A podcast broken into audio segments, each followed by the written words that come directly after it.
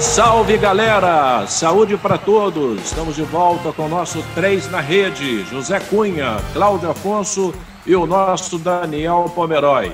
Três na rede, sucesso absoluto, né? e já agradecendo e dando aquele ok e compartilhando, né? Então é isso aí. Para a gente ganhar tempo, vamos aqui falar de Copa de 70 e vários outros assuntos nós vamos abordar aqui no Três na Rede. E temos música hoje, hein? Nós temos dois músicos profissionais e um quadro que a gente vai, sempre que na medida do possível, quando for possível, vamos colocar aqui porque sou vascaíno, flamenguista, botafoguense, tricolor, cruzeirense, gremista, internacional. A gente vai abrir o leque para todo mundo, porque sou Madureira, porque sou América e por aí vai. Né? Então, é um espaço que a gente abre aqui para a galera. Vamos começar falando da Copa de 70, porque nós comemoramos né, no mês de junho 50 anos da conquista do Tri e é um assunto realmente que mexe com todos. É, eu vou deixar batendo bola, Zé Cunha, Cláudio Afonso e o Daniel Pomeroy. Vou começar com o Daniel. Daniel tem a relação dos árbitros, né, Daniel? Que apitaram na Copa de 70. Refresca a memória da galera, Daniel Pomeroy. Vamos lá. Boa tarde, Lola. Boa tarde, Cunha. Cláudio Afonso. É, a minha cabeça ainda está na comemoração, me, me lembrei de todos os árbitros que trabalharam no Jogo do Brasil. O primeiro jogo foi com a Tchecoslováquia, o árbitro foi Ramon Ruiz Barreto, do Uruguai. Depois foi Brasil e Inglaterra, com, para mim, o melhor árbitro da Copa do Mundo, o israelense Abraham Klein. Depois veio Brasil e Romênia, com o austríaco Ferdinand Marshall. Depois foi o jogo com o Peru, que foi o bailarino belga Vital Gilbert Lorot. Depois foi com o uruguaio, numa arbitragem muito contestada, do espanhol José Maria Ortiz de Mendeville. E na final, o alemão oriental Rudolf Georg Glockner. Realmente foram bons trabalhos, o Brasil não teve quaisquer prejuízos durante o transcurso deste, desta, deste Mundial de 70, realizado no, no México. Lula. Tá bom. Bailarino belga, porque ele era o bailarino belga, hein, ele, Daniel? Ele era bailarino mesmo. Ele, ele e aquele francês Robert Wurtz. Eles eram dois bailarinos mesmo, um na França, outro na Bélgica. Tá certo. Ele sabe tudo. O Daniel é uma fera, né? Ô Cunha, qual o fato, tirando né, a conquista, os 4 a 1 do Brasil na Itália, naquele jogo memorável, Algum outro fato marcante na Copa de 70 para você? José Cunha, diga aí, Cunha. Ô, Lula, que bom rever vocês todos. E cada dia que passa, a gente aprende mais com o Pomeroy, que tem uma cabeça maravilhosa, né, Lula? Você vê, ele, ele relembrou todos os árbitros que apitaram naquela época jogos no Brasil. Parabéns ao Pomeroy. O Lula, na Copa de 70, tinha uma preocupação, porque quando o João Saldanha era o técnico, ou ele dizia que o Pelé já não era mais o mesmo, que o Cristão não podia jogar com o Pelé. De repente surgiu o Zagallo, daí armou a equipe que realmente foi o grande trunfo nosso na Copa do Mundo de 70. E, para mim, Lula, na minha opinião, movimento de Tostão, que, na minha opinião, Lula, teve uma participação extraordinária em todo o andamento da Copa do Mundo, quando a gente fala no selecionado brasileiro. Tostão trabalhava a bola de uma maneira que até hoje o torcedor brasileiro tem que sentir saudade. Porque ele sabia a medida exata, o tempo exato de fazer a combinação com os demais companheiros do ataque da seleção brasileira. Para mim, ele foi o destaque e o acontecimento principal que aquela seleção levou e trouxe o título para a nossa alegria. Maravilha. Cláudio Afonso, você já era nascido, Cláudio, na Copa de 70? Já era, já era. Mas foi uma Copa que eu não e vi. E para você? Não foi uma viu, Copa né? que eu não vi, porque eu, eu sequer estava no Brasil, Lula, em 1970. Eu sou. Abesilado? É, não, não, não, tanto. Eu sou filho não. de imigrantes portugueses. E em 1970 foi a primeira vez que meu pai voltou à terrinha dele lá. E eu era criança e nós fomos justamente nesse período, na Copa de 70. O futebol, para mim, ele surgiu em 1972 no Campeonato Brasileiro com a revista Placar e um jogo que passou Botafogo e Palmeiras na televisão e principalmente na Copa de 74, que essa sim, eu, passei, eu já apaixonado por futebol, vi Holanda de Cruyff, Beckenbauer, Alemanha agora. Claro que eu já como profissional e até mesmo antes disso, vi todos os jogos da Copa de 70, sempre estudei muito.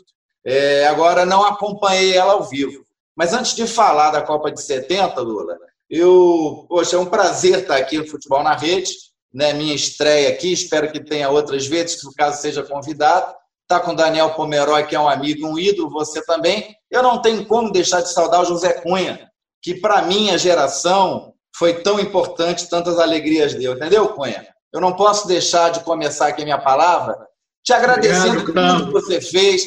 E quem é da minha geração viveu aqueles domingos que a gente saía, deixava até a namorada mais cedo em casa para ver a transmissão do videotape na TV educativa com a tua brilhante narração, com todo aquele trabalho espetacular. E que hoje a garotada aí tem Premiere, tem TV a cabo, tem tudo aí, mas a gente sabe o valor que tinha aquelas transmissões e você é sempre muito solicitado lá na, quando vai na, na, na cabine, todo mundo quer falar contigo. E isso eu quero te falar aqui publicamente, porque você realmente é um patrimônio da nossa, da nossa comunicação. Eu, o Gerson foi uma coisa que me impressionou, Lula, desde criança, aquele, aquele lançamento do Gerson, quando o Pelé mata no peito, aquilo foi uma jogada que desde muito criança me impressionou para sempre. E a gente está vendo agora, né, Pomeroy, Cunha e você mesmo, Lula, e nossos amigos aqui do Futebol na Rede, estão passando agora os videotapes dos jogos da Copa de 58 e 62 na íntegra, né? Porque até então eu só tinha visto pequenos detalhes. Então, muita crença que o futebol era demasiadamente lento, muita coisa que muita gente aí chama, às vezes, os mais antigos de saudosistas, está caindo por terra. E quem está vendo essas partidas está vendo que existia velocidade sim, existia marcação forte sim, Zagallo já fazia uma recomposição tática inteligentíssima no meio-campo já naquela época. Agora, a Copa de 70, realmente do meio-campo para frente, eu acho que ela foi a, maior, a, mais espetacular de todos os tempos. É. Agora, é, na verdade, isso é um assunto para o Daniel, né, Daniel? Se tivéssemos nestas Copas, por exemplo, aquele do, do gol de mão do Maradona, se já existisse o VAR ali, Certeza. a Argentina dançaria naquela Copa com aquele gol de mão, fatalmente ou não, Daniel? Sim, mas nós teríamos o problema do gol de 1966 na Inglaterra, que o bandeirinha russo, que nasceu no Azerbaijão, Tufik Bakramov, confirmou um gol da Inglaterra, que até hoje ninguém afiança se a bola entrou ou não entrou. Mas vou te contar uma, uma coisa que poucos conhecem. Esse assistente, esse árbitro que já trabalhou com bandeirinha, Tufik Bakamov, ele era do Azerbaijão. E ele foi homenageado no, na cidade de Baku, capital da, do, do Azerbaijão, com o estádio municipal Tufik Bakramov. Ele ganhou o nome de um estádio no, na antiga República da União Socialista Soviética, né? Quer dizer, é uma coisa interessante. Também teríamos esse lance do, do Maradona, que o árbitro da Tunísia, Ali Bin Nasser, que aí o pessoal, em vez de falar Ali Bin Nasser, começou Ali Benasser, mas de Ali Bin Nasser, nós teríamos aquele problema na França e Irlanda do Norte na classificação para a Copa do Mundo, em que o árbitro sueco Martin Hansson não viu a mão que saiu o gol. Então, vários lances poderiam ser é, anulados e corrigidos se houvesse o VAR. Ô Cunha, a Copa de 70, nós foi a primeira que tivemos transmissão com TV em cores, né? Colorida. Com imagem colorida, é isso? É. Estou enganado.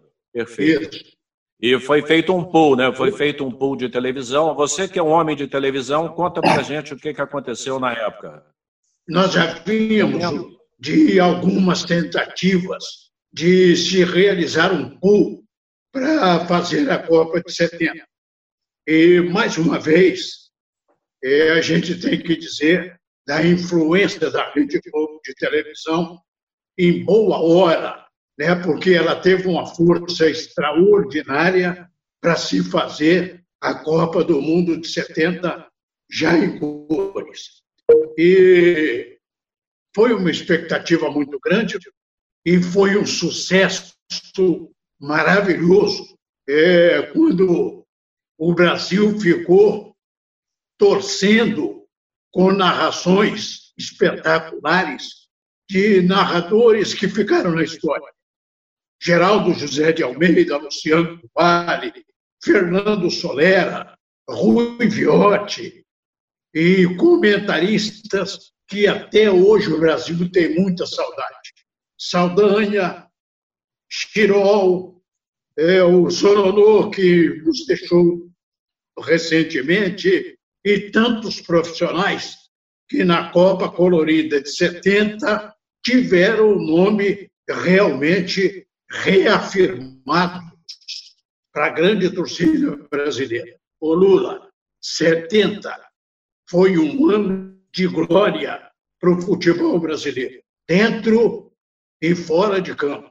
Este pool, por exemplo, que foi formado, que coisa maravilhosa, dando a gente a oportunidade de ter uma Copa do Mundo como o Brasil nunca tinha desfrutado. Eu estou falando em questão de transmissões, porque quem não se lembra das grandes transmissões do Geraldo José de Almeida? É verdade. Eu me lembro que lá em Ponte Nova eu vi o, a Copa do Mundo numa TV colorida, só que nós pegávamos aquele papel celofone, né? É, vermelho, azul, cortava em tiras e colava na tela da televisão. E aí você conseguia ver. E vira e mexe tinha que pegar um bombril para botar na antena da televisão, girava para lá, girava para cá. Então, olha o avanço da tecnologia, né? Hoje o mundo avançou muito, né? Então, é um negócio impressionante. Daqui a pouquinho, eu quero abordar com os amigos aqui ainda sobre a seleção de 70, que era um timaço, né? um escrete realmente de ouro. Paulo César Caju, por exemplo, Paulo César Lima, um cracaço do futebol e entrava de vez em quando, né? Por quê? Não tinha vaga para todo mundo, não dava para colocar. Se colocasse todo mundo, todos jogariam, mas a gente aborda isso daqui a pouco. Vamos agora com um torcedor do Vasco, e ele vai dizer aqui no 3 da rede, como eu anunciei no início, é, por que ele é vascaíno. Pedro Castanheira, conta pra gente. Diga aí, Pedrão. Olá, pessoal do 3 na rede. É, meu nome é Pedro e eu vim falar o que é para mim ser Vasco. É, para isso eu tenho que explicar que eu virei vascaíno por causa do meu tio e do meu primo. A gente ia jogar bola junto no aterro. Eles eram vascaínos, eu virei também. Isso foi lá no final dos anos 80. Então eu vi o Vasco ser campeão brasileiro com gol do Sorato em São Paulo. Vi o Vasco dos anos 90, tricampeão carioca, depois campeão brasileiro, campeão da Libertadores, campeão em 2000, a virada do milênio. E ser vascaíno para mim era estar presente naqueles momentos com os meus amigos, celebrando, comemorando junto, sentindo que eu fazia parte de uma comunidade, de um grupo que ficava feliz com as vitórias do mesmo time, do Vasco. Então, é, desde então, desde a partir de 2001, as alegrias com as vitórias ficaram mais raras. Temos que aguentar cada timinho ruim demais. Mas é como disse o Lula no primeiro episódio de vocês, que é possível trocar de tudo na vida, mas de clube não se troca. Porque eu continuo ou celebrando, festejando junto com outros vascaínos queridos, ou sofrendo junto com eles também. e sempre zoando com torcedores de outras torcidas, né? Meu pai é tricolor, minha mãe flamenguista, meu filho botafoguense, então sempre na zoação, na brincadeira e com muito respeito e carinho. Vasco! É, é o pai do Antônio Castanheira, netinho, que é botafoguense, né? Agora, o sorriso do Cláudio Afonso quando visualizou aquele escudo aqui do Vasco da Gama. Impressionante, hein, hein Cláudio? É, faz bem, né? A camisa, a camisa realmente bonita. E o que eu fiquei relembrando, né, Lula, porque isso realmente marca na nossa história quando criança. Porque, por exemplo, meu pai, eu, eu tive uma influência muito forte do meu pai, da questão familiar mesmo de ser, de ser torcedor do Vasco. Mas a primeira, as primeiras vezes que eu ia ao Maracanã, meu pai só me levava para ver Vasco Madureira, Vasco e Campo Grande, eram os jogos que ele me levava em São Januário e saía no intervalo, que eu ficava muito danado da vida. Mas as primeiras vezes ao Maracanã, primeiro o Vasco levou uma goleada de 4 a 1 do América. Da outra, um Vasco e Flamengo que tinha 177 mil pessoas, foi 3 a 1 Flamengo. Mas, para minha sorte, em 1974, teve aquele título nacional né, com Zanata, Luiz Carlos, eu adorava a raça Luiz Carlos, Roberto, Dé, Ademir, Andrada, Fidelis, Miguel, Moisés, Alfinete. Então, aquele time decorado na minha cabeça. E para a gente, quando é criança, esses jogadores se tornam heróis para sempre. Então, aquele time de 74 é, não que precisasse disso, tá? Mas solidificou, marcou a minha história com, com o Vasco da Gama, porque como, como o Pedro falou, né? Quando a gente ele se tornou vascaíno e ele teve a sorte que pegou uma das melhores fases da história do Vasco, que teve ali uma sequência impressionante de títulos e, e isso é muito bom. Eu até não tive tantos títulos assim, foi o brasileiro, o carioca de 77, mas é bom quando a gente se torna um torcedor de fato já conviver com o título, para se acostumar com um gostinho bom. É isso. Isso aí. E a galera que está acompanhando pode gravar vídeo e mandar né, pelo e-mail, né, o Bruno Alex, pelo e-mail, o cara mande o vídeo dizendo porque sou o time dele e a gente vai colocar no 3 na rede. O Cunha quer falar. Você falou no Vasco da Gama e tocou no coração. Eu fiquei entusiasmado com o que o Pedrão falou aí. É apontando o escudo Cruz Maltino e falando da alegria dele de ser Vasco da Gama. É a mesma alegria minha, que acompanho o Vasco da Gama desde o meu tempo de Ponte Nova. E eu me lembro que o primeiro jogo que eu fui ver do Vasco da Gama, no Independência, em Belo Horizonte, fui ver o Vasco contra o Atlético Mineiro. Barbosa, Augusto e Carel Eli, Danilo e Jorge, Freiaça, Mané, Cademir, Pojucã e Chico, enfrentando um Atlético Mineiro de Cafunga, Murilo e Ramos, mexicano Monte Afonso, Lucas Leiro, Lauro Carlyle e Nível. Lula, este jogo, um a um. Um gol de Ademir, Queixada, para o Vasco da Gama, e de Lauro o Atlético Mineiro. Nunca mais eu esqueci este jogo no Estádio Independência em Belo Horizonte e nunca mais eu pude esquecer desta equipe do Vasco da Gama que, olha, Lula foi campeão de tudo que disputou, Lula. Tá certo, Cunha, tá certo. Daqui a pouco eu vou te perguntar sobre Paulo César Lima Caju, porque ele não era titular na seleção brasileira. É, mas eu, eu vou contar aqui numa próxima vez esse jogo de 74, o Campeonato Brasileiro. É, a CBF tinha um funcionário chamado Esteves, é, acho que era Esteves, e aquele, aquele embrólio que teve que o Cruzeiro foi vetado, não pôde jogar no Mineirão e o jogo veio para o Maracanã. Tirar, tirar o jogo do Mineirão. Eu vou contar, hoje eu não vou contar, não. Se for verdade, é um negócio assim histórico o que aconteceu. O que aconteceu. Daniel, grande Daniel Pomeroy. Pomeroy daqui a pouco vai fazer uma live lá para o Nordeste. Ele é requisitado, né? Super requisitado.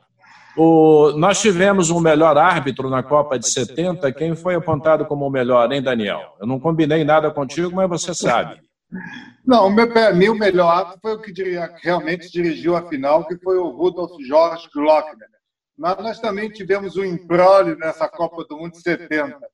o Ayrton Vieira de Moraes foi designado para trabalhar num jogo em que uma das seleções reclamaram muito dele. E aí ele teve que ser trocado pelo ato Henry Landauer. Mas, para mim, realmente o ato alemão oriental, Rudolf Georg Glockner, foi o melhor ato daquela, daquela competição. Foi Mas até o israelense também, né, Daniel? É, o Klein também. Para mim, o Klein, Klein é meu ídolo. Eu sou meu, meu ídolo, Abraham Klein. Eu tive Israel uma época que eu bandeirei para ele um jogo, um jogo amistoso no, no bem no, no, deserto de Beersheba. Eu não conseguia bandeirar porque eu estava é, extremamente paralisado de trabalhar com, para mim, que foi meu ídolo a nível internacional. Realmente, Abraham Klein, inclusive, ele dirigiu em 72 a final da, da Taça Independência de Brasil e Portugal, nas comemorações da independência do Brasil. Realmente, para mim, ele foi melhor, mas tiveram várias reclamações de times com ele, inclusive que o Brasil reclamava, reclamara na ocasião um pênalti que ele não assinalara com gol da Inglaterra, contra a Inglaterra. Depois ele também dirigiu um fatídico jogo na Copa de 82, em que o Brasil perdeu de 3 a 2 para a Itália, que os brasileiros reclamaram que o italiano havia puxado a camisa, mas ele, para mim, realmente foi um dos melhores atos do mundo. Muito bem, muito bem. Galera tá animada, isso aí. Cunha, Paulo César Caju, um gênio, um craque da bola, né? Se jogasse futebol hoje, seria vendido para a Europa pelo dobro do que vale o Neymar, né? Não tem nem sombra de dúvida. Ele era, a seleção era tão forte, a Copa de 70, o time de 70, que o Caju entrava de vez em quando. Não, não tinha como, porque era muito jogador bom, né, Cunha? É verdade, Lula. E quando ele entrava, ele brilhava. Tinha um futebol maravilhoso, controle de bola, controle excepcional do sistema nervoso. Um camarada que tinha a noção exata de onde a bola ia. E tem outra, Lula, se jogasse hoje, você tem razão. Se o Neymar vale hoje um bilhão, ele valeria, no mínimo, o dobro. Você está com toda a razão quando você afirma isso. Ele foi um jogador maravilhoso, de uma presença marcante demais. E, olha, Lula, dificilmente o futebol brasileiro vai ter hoje jogadores do quilate de Paulo César, de Pelé, de Tostão, de Rivelino, de Gerson. Tanta gente, Lula, que se jogasse hoje estariam valendo milhões e milhões de euros. Eu não tenho nenhuma dúvida disso. E entre eles, Paulo César Lima, que no segundo contrato que ele fez com o Botafogo, foi tanto dinheiro que eu chamei de tio Patins. É, o futebol mudou muito, né? O Elcio Venâncio conta, quando ele cobriu o Flamengo, que renovação de contrato no Flamengo, o Júnior, por exemplo, o capacete, ele esperava o Zico renovar o contrato com o Flamengo. Quando o Zico renovava e acertava lá tudo com o Flamengo, eles chegavam para o Júnior, o Júnior dizia para a diretoria do Flamengo: já, fe... já acertaram, já fecharam com o Zico? Faz o seguinte, me dá metade, eu não quero saber quanto que ele ganhou, quanto que me dá metade do que vocês deram para ele, para mim tá bom. Era diferente, era, era, era um outro mundo, né? Hoje isso é inviável. E um outro detalhe, pouca gente sabe, né? mas Paulo César Caju, ele é torcedor do Botafogo. Ele não é Flamengo, ele não é tricolor, não é vascaíno, ele é torcedor do Botafogo. E ele conta que certo dia chegou num banco para fazer uma transação e o caixa disse logo de cara: Paulo César, flamenguista. Ele disse para o cara do banco, falou, meu amigo, presta atenção. Primeiro, você tem que me dar bom dia. Você não me deu bom dia. Em segundo, que flamenguista é Entendeu, mano? Eu sou Botafogo! Eu sou Botafogo! Hein, Daniel? Mas é isso mesmo, ele tinha esse dom. Eu, eu conheci Paulo César Caju nos anos 70, do Colômbia, no futebol de praia. É, o Caju é uma figura, ele é um né? Cracaço, ele é, é um cracaço de bola. E essa expressão que você usou agora me lembrou muito o meu querido amigo Tião Macalé.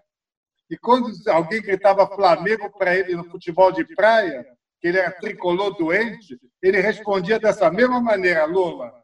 É, eu fui cobrir um treino do Botafogo, o Caju acho que voltou ao Botafogo. Eu não guardo esse negócio de data, não sei o que. Eu só sei que ele estava lá no, na Ilha do Governador né, para treinar depois, e ele tinha renovado o contrato dele. Eu com um gravadorzinho Panasonic, daqueles gigantes ainda, né? E perguntei para ele: eu posso gravar com você pro, no mundo da bola? Ele olhou para mim e falou: pode. Aí, aí eu comecei, fiz umas perguntas, e aí eu perguntei: você acertou por quanto a sua renovação de contrato? Ah, meu amigo, eu não falo disso não, tá? Por favor, é, dá, sai fora, sai fora. Aí tem mais, mas valeu, mas valeu, mas valeu. É, o Caju é uma figuraça.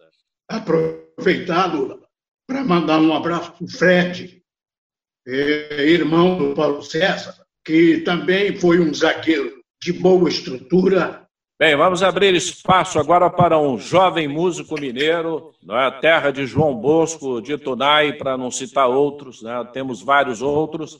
É, Arthur Vini, ele já está em todas as plataformas digitais, é, Spotify, YouTube, Deezer, onde você procurar tem lá. É mais uma fera da música mineira. Nós vamos até Minas Gerais. Arthur Vini vem aí para marcar presença também aqui no Três na Rede. É com você, Arthur Vini. Vamos lá, meu irmão. Um abraço especial aí para o meu amigo José Cunha, para o meu amigo Lula, amigos e conterrâneos.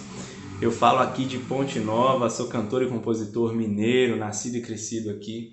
E vou tocar uma música para vocês aqui chamada Cheiro da Roça. É uma música nova que está disponível em todas as plataformas digitais. Vamos nessa com vocês, Cheiro da Roça.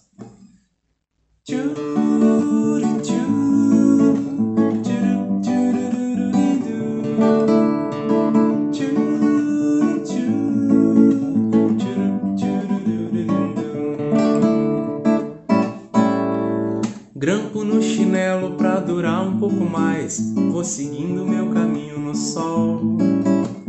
Água na canela a carazinha. Ela é linda, coitadinha, vai virar jantar. Chuva cai,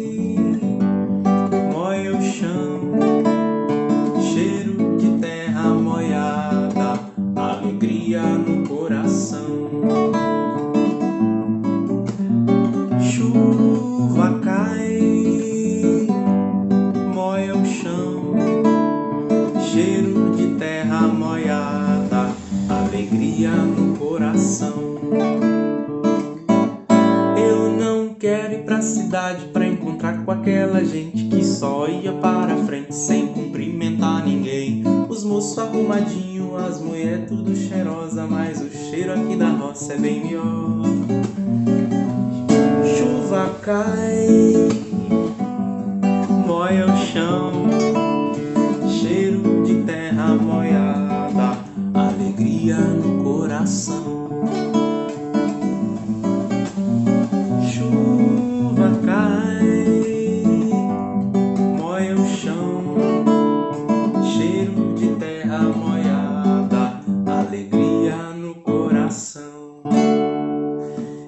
Cheiro da Roça, uma música nova, como disse, disponível em todas as plataformas digitais. Eu fiz pensando nesse clima interiorano, já que é para dividir aqui a tela com os meus parceiros, grande José Cunha, grande Lula.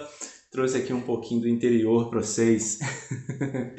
Quem nunca pescou aqui no Rio Piranga, uma carazinha, eu gosto de explicar, porque em muitos lugares a galera não conhece esse peixe. Então eu falo, água na canela para pegar a carazinha. Começa a música dizendo, grampo no chinelo para durar um pouco mais. É uma prática da galera. Quando o chinelo arrebenta, a gente taca aquele grampo para durar um pouco mais. Faça uma comparação com a galera da cidade. Eu tenho, quando eu compus essa música, eu tive esse cenário assim, tipo centro do Rio de Janeiro, onde a galera passa sem cumprimentar, um cumprimenta o outro, e aqui em Ponte Nova todo mundo conhece todo mundo, sai na rua e aí, tudo beleza? Então, esse é o clima de cheiro da roça. Quero agradecer o Lula pelo convite, o grande José Cunha novamente. Obrigado pelo espaço e parabéns aí por valorizar os artistas independentes. Valeu demais. Tamo junto. Maravilha, tamo juntos. Teremos que outras beleza, oportunidades. Sucesso. Gostou, Cláudio Afonso? Gostei. Gostou? Gostei. você boa, não... bonita, MPB.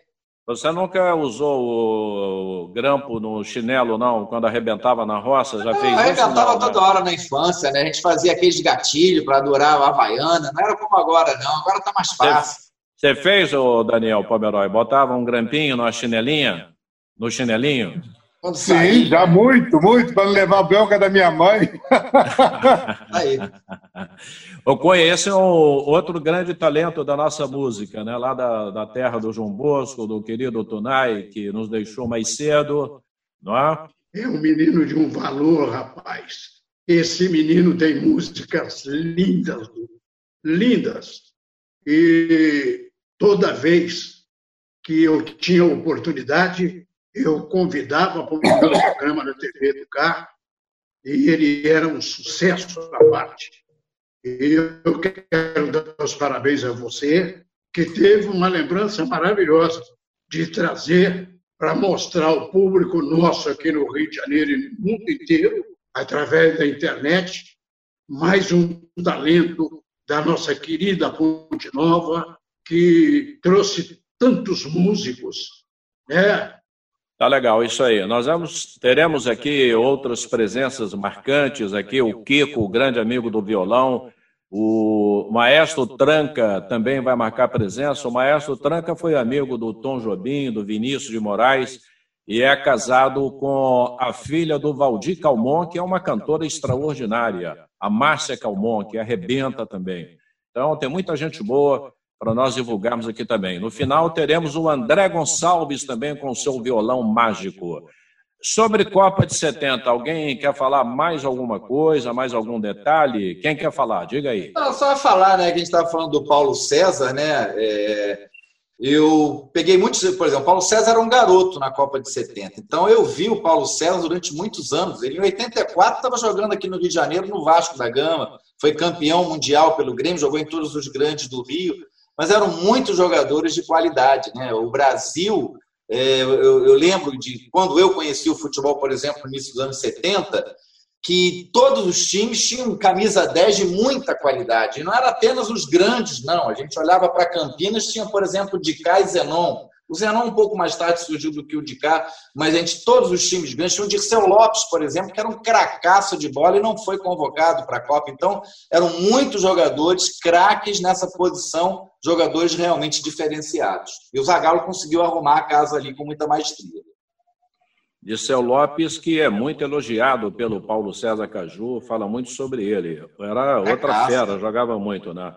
Esse soube dar sequência à carreira dele, né? Empresário em Minas, ele tinha uma fábrica de camisas, hoje não sei se tem mais, mas esse aí seguiu a trilha certa, o caminho certo, de Seu Lopes, jogava muito na, na Pedro Leopoldo.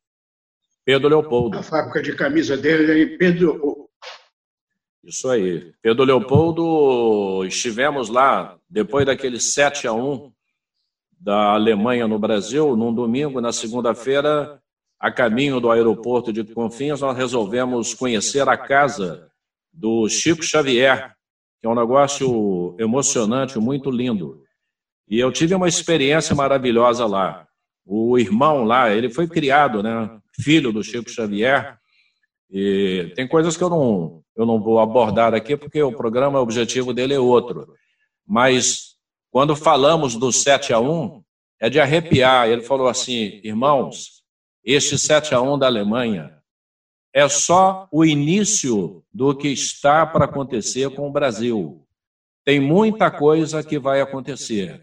Aí veio Lava Jato, político preso, empresário preso, e curiosamente a maioria que a Lava Jato leva é de Ipanema, do Leblon, Barra, a turma toda mora por ali. Um amigo meu é, alugou um apartamento lá em Ipanema e eu disse para ele: esse prédio aí, a Lava Jato bate aí toda hora. Ele falou: eu vou sair fora. Ah, por fora de lá. O, o Daniel Pomeroy, o que você destacaria mais aqui para a gente? Pode ser da Copa de 70, algum outro assunto que você queira falar. Diga, Daniel Pomeroy. Olha, Lula, Cunha e Cláudia Afonso. Eu tive numa, num programa de rádio, uma co-irmã, e eu sentei ao lado. Pode falar o nome. Tupi, no, no Rádio Tupi, no programa do Gilson Ricardo. Com Pentelho. Eu, fiquei, eu, eu não conseguia falar, porque sentei ao lado de Gerson Canhotinha de Ouro e Paulo César Caju, eu só ficava escutando as histórias, eu não consegui participar do programa. A emoção é, foi muito grande. Duas pessoas, dois cracassos de bola e dois amigos de longos e tenebrosos invernos. Apesar que o Gerson me criticava muito quando eu apitava. Ele sempre dizia: Ô Pomeroy, vai voltar para a universidade ensinar química depois do jogo. Mas é, uma, mas é um grande amigo, uma pessoa maravilhosa. É, o tempo está passando, eu não vamos esticar muito no assunto, que isso é um assunto para depois, mas eu vou perguntar para os amigos. Eu não me esqueço nunca de uma coluna do João Saldanha no JB, né, aquele JB antigo, que era o Super JB, né? E o Saldanha colocou lá na coluna dele. Dentro, em breve, o futebol do Rio terá, no máximo, um ou dois times grandes. Os outros vão acabar. Vocês concordam com isso? Cláudio Afonso, você concorda? Não, não concordo, não. Aliás, eu, eu tem algumas coisas, eu até, eu, sem querer criticar ninguém, mas muitos programas esportivos até eu deixo de ver. Outro dia, eu estava vendo um desses da televisão, comparando Atlético Paranaense com Botafogo, o cara botando o Botafogo lá embaixo. O Atlético, olha, a gente, vai, a gente não vai olhar para a história. O futebol não começou agora, tem toda uma história, uma tradição. Se houvesse esse, tal, esse número de competições que existem hoje, de Libertadores, Copa do Brasil, quantos títulos, próprio brasileiro, quantos títulos aquele Botafogo teria ganho? O próprio Vasco do Expresso da Vitória, que o Cunha citou ainda há pouco, quantos mais títulos poderia ter ganho, fora o Carioca? Quando teve um torneio de expressão, o Sul-Americano foi lá e ganhou. Então, tem uma história, existe uma legião de torcedores que ainda é muito grande. O que eu acho que houve, e agora eu acho que a gente não vai abordar, houve quem intermediasse nos direitos de transmissão e da televisão, tornasse um monopólio da televisão, e que, no meu entendimento, fez bem aos clubes, por um lado, mas fez um mal por outro, porque desequilibrou. Eu acho que a distância ficou muito grande para esse papo da torcida maior, para quem está em primeiro, para quem está em. Acho que você, por exemplo, pagar do Flamengo para o Botafogo 100 milhões de diferença, eu acho isso um absurdo. Eu acho que o Flamengo pode ter mais torcida, pode ter tudo. Primeiro que tem que ver o que é consumidor mesmo de fato. Então eu acho que é um exagero nisso que causou um desequilíbrio. Mas eu, eu não concordo com que vai diminuir, não. Acho que ainda cabe quatro clubes grandes no Rio. Com certeza. Pensa da mesma forma, José Cunha? Penso da mesma forma, Cláudio. É, não acaba, não. O futebol é, é muito forte. O torcedor, ele, ele não admite negócio de que vai acabar, não vai, não. Você vê, por exemplo, Madureira, que tem um presidente maravilhoso, trabalhador, e que não vai deixar nunca acabar.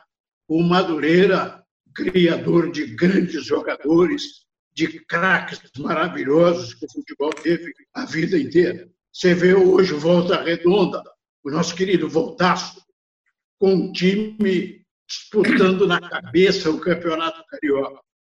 Não vai acabar, não. Lula Saldanha sonhou isso e não deu, não. É, e para você, Daniel Pomeroy?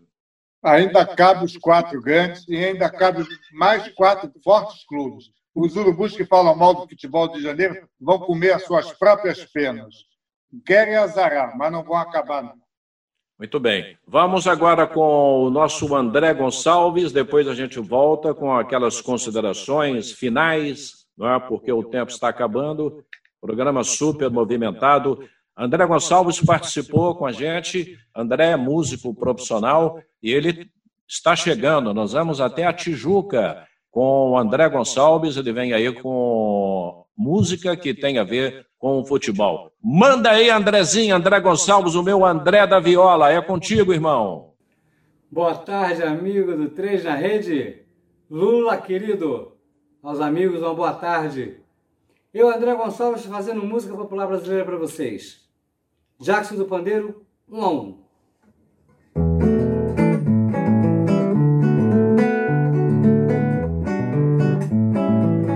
Esse jogo não é um a um, se meu clube perder é zum zum zum.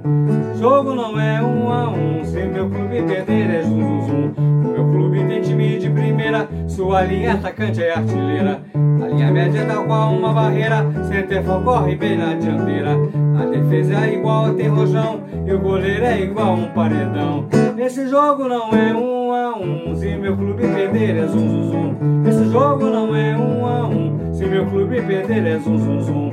Meu clube tem time de primeira, sua linha atacante é artilheira. Sua média tá com uma barreira, Centerfor corre bem na dianteira. A defesa segura e tem rojão, e o goleiro é igual um paredão. Esse jogo não é um a um, se meu clube perder é zum zum zum. Esse jogo não é um a um, se meu clube perder é zum zum zum. Esse jogo não é um a um. Esse jogo não é um a um clube perder é zum zum zum. Obrigado, André. Que maravilha. Grande André. André fica ali na General Roca, viu, Cláudio? Dele no início. Meu vizinho. Na, é, descendo e caindo aí na praça. Fica aí pertinho. Se você quiser aperfeiçoar o teu canto, violão, é só procurar o nosso Andrezinho. Andrezinho é, eu sei onde é que é, tá? Não. Aqui na esquina, pertinho de casa. Em Cunha. Lula. E o nosso André mandou logo Jackson do Pandeiro, hein? Muito bom. É, Jackson do Pandeiro. Jackson do Pandeiro é uma fera, né? Ô, Daniel, teu destaque neste finalzinho de programa, diga aí. É, a gente vai. O mais importante, Lula, é que nesse nosso nossa podcast que nós estamos fazendo na 94 FM, com três na rede. Importante sempre essas excelentes recordações. Hoje eu estou emocionado porque voltamos a ver a, Copa do Mundo de 70. Foi a primeira Copa do Mundo que eu pude assistir todos os jogos e eu tinha guardado ainda onde eu morava, em Ipanema, naquela época, um caderninho com todas as arbitragens que eu dava nota para todos os atos. Então, é uma recordação maravilhosa, foi excelente a sua ideia em nos proporcionar essa recordação de Gerson, Pelé, aquele goleiro maravilhoso do Uruguai, Mazurkiewicz, do nosso querido Paulo César Lima, do Clodoaldo, Jairzinho, meu, meu companheiro de Leme. Realmente você está de parabéns. Voltou num tema maravilhoso e participar junto com você, Cunha e nosso Cláudio Afonso. Nada melhor para um programa de podcast. Maravilha. Eu, eu quero dizer que quem estiver afim de, né, de fazer live, gravar, Bruno Alex é o nome do homem. Ele é profissional da Rádio 94 FM. Liga lá e tenta falar. Depois a gente coloca também aí o endereço dele. Então, Bruno Alex sabe tudo, conhece tudo. Né? Eu vou tentar, galera, para o próximo, porque a gente tem que buscar resgatar aqueles que estão hoje um pouco esquecidos.